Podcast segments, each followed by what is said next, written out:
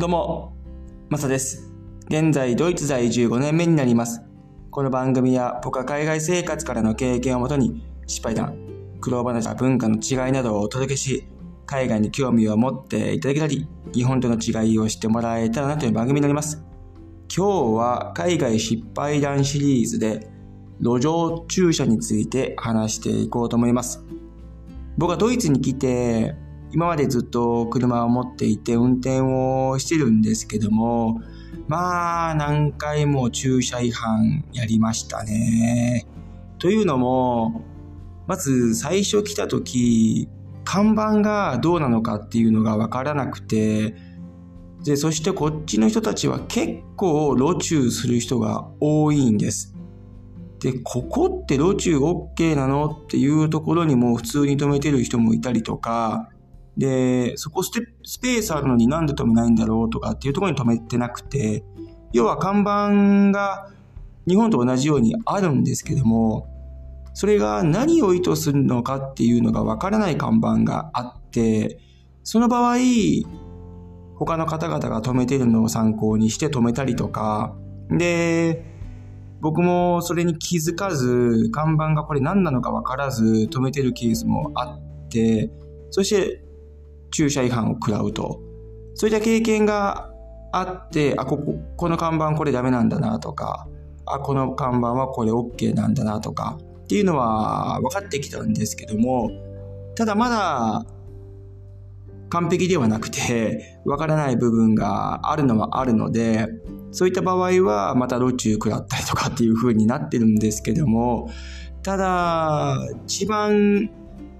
こう気をつけていたのがレッカーですね。レッカーの場合ははちゃんと看板にレッカー車のマークがあって、そのマークを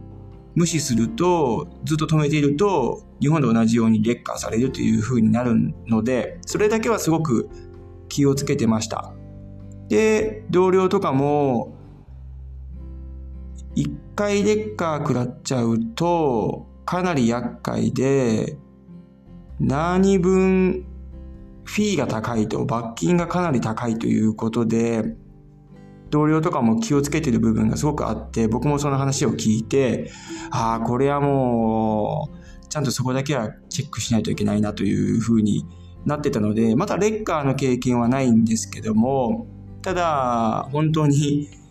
駐車違反は何回もやっていて、1回10ユーロとか15ユーロとか、そしてこっちは、車椅子の方々の専用の駐車場があって、専門の車がそこに止めれるっていう風になってるんですけども、日本も多分同じだと思います。で、僕はそこに、まあ、すぐ出るので、まあ、いっかと思って止めていたら、これがね、見事ハマっちゃって駐車違反に。なんとですね、結構高いんですよね。普段はさっき言った通り15とか10とかなんですけども、その時駐車違反払ったのが20とか30とかだったんですね。だからそういった障害者の方々への対するものに対しては、こっちは結構厳しくて、はい。結構取られた覚えがありますね。うん。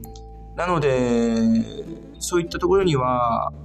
ちゃんとしないといけないな、気を気をつけないといけないなっていうのもあったりとか、これドイツで運転をしてるので、看板が結構分かってきてるんですけども、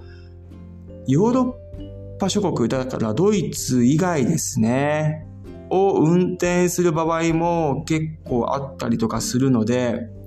まあ、その時は看板とか違ってくるので、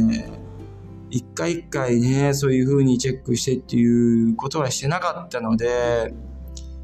みんなが止めているところに止める。で、一番安心なのは駐車場の中に止めるというのがあるんですけども、その駐車場もドイツと他のヨーロッパの国々っていうのは違うところがあったりとかするんですね。例えばその駐車チケットを払うのに販売機に持ってって生産っていうのはどの国にもあるんですけども、これがね、ないケースがあるんですよ。要は、ゲートで支払うようなパターンっていうのは、カードで払うタイプが結構多いんですけどね、これが機能しないとか、で、そしてインターホン使うと来ないとか、英語が通じないとか、なんかそういったのって結構こっちであるあるなんですけども、僕も何回か体験はしてるんですけども、ちょっと駐車場入るのもめんどくせえなとかって思ったりとか、ドイツはもう大体システムは同じなので、入る、駐車場入るのに、そこまでストレスは感じないんですけど、うん、ヨーロッパ近いのに、その国々によって違うっていうのもありますし、はい。ただ、駐車違反は、ベルギーで1回や、2回やったのかな？ぐらいで、他の国々で駐車違反は実はなくて、スピード違反は、他の国々でもないですね。ドイツだけですね、スピード違反も。はい。極力そういうのめんどくさいので避けようと思って、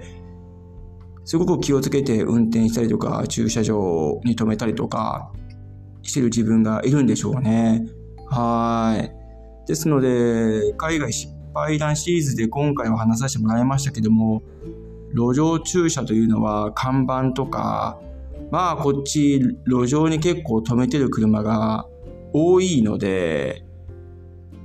止めてもいいのかなっていうところに止めてしまうと駐車を食ら、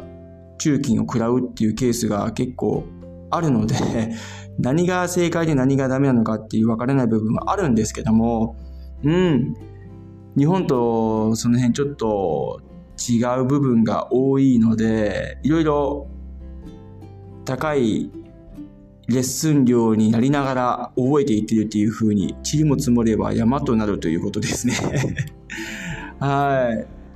今思えばいい経験をしてるのかなっていう風にも思いたいですし、うん、極力中金とか、そういったものは避けたいなというふうにも思います。はい。